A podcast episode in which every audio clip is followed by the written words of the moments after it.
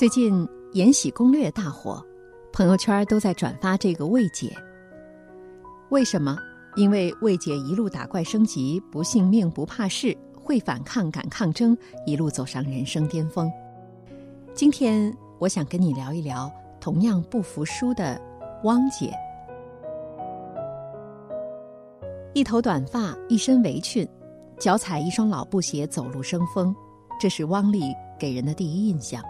一个干练的南方女子，别小看了这布鞋，使她从失业青年做到自主创业的老板，还让她成为了省级非遗传承人。故事的开头要把日历翻回到二十年前，一九九九年。当年二十九岁的汪丽下岗了，上有老下有小，没有了收入该怎么办？生活不相信眼泪。汪丽凑了些本钱，做起了童鞋的小生意。幸运的是，赚到了一点钱。尝到了一点甜头的他，靠着骨子里那股不服输的劲儿，开办了九华山手工布鞋厂。但他没想到，这次经历却让他吃尽了苦头。我就把家里面亲戚啊集中起来，做了一百多双鞋，都是按照嗯。自己家里面穿的那一种传统的，嗯方法来做的，拉到我们隔壁一个城市去卖，卖了一天下来，结果一双鞋都没有卖出去。贵、老、丑，这些话句句扎在汪丽的心上。因为不熟悉材料市场，汪丽进回来的材料大多都不能用。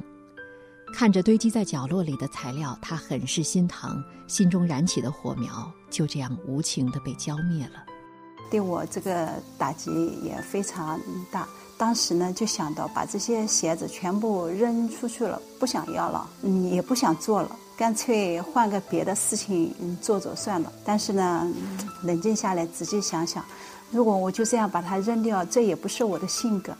还是换一个思路吧，调整一下自己的心态，看看是不是能不能把这个鞋子再进一步的做好。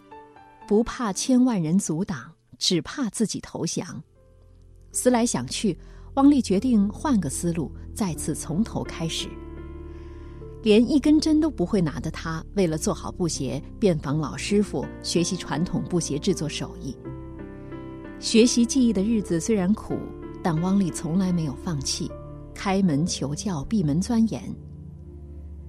可是生活出的往往是组合拳，迈过了技术坎儿，还有更大的挑战在等着他。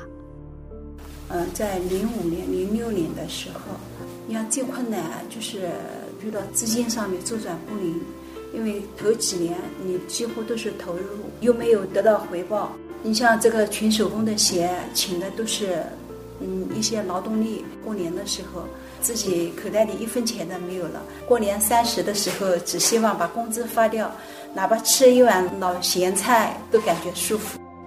有一年正月，王丽连回家过年的车票钱都掏不出了。到过年腊月二十六、二十七，我丈夫的一个同学到店里面买了两双鞋，这样的我们就有了路费去屯溪了。既然这么苦。为什么不妥协？王丽说：“逼到那份儿上了，坚持下去总会有转机，但放弃了，就彻底失败了。”即使在最困难的日子里，汪丽也丝毫不肯降低鞋子的质量。一双鞋子制作近二十个步骤，汪丽始终坚持着自己的标准，要做就做到最好。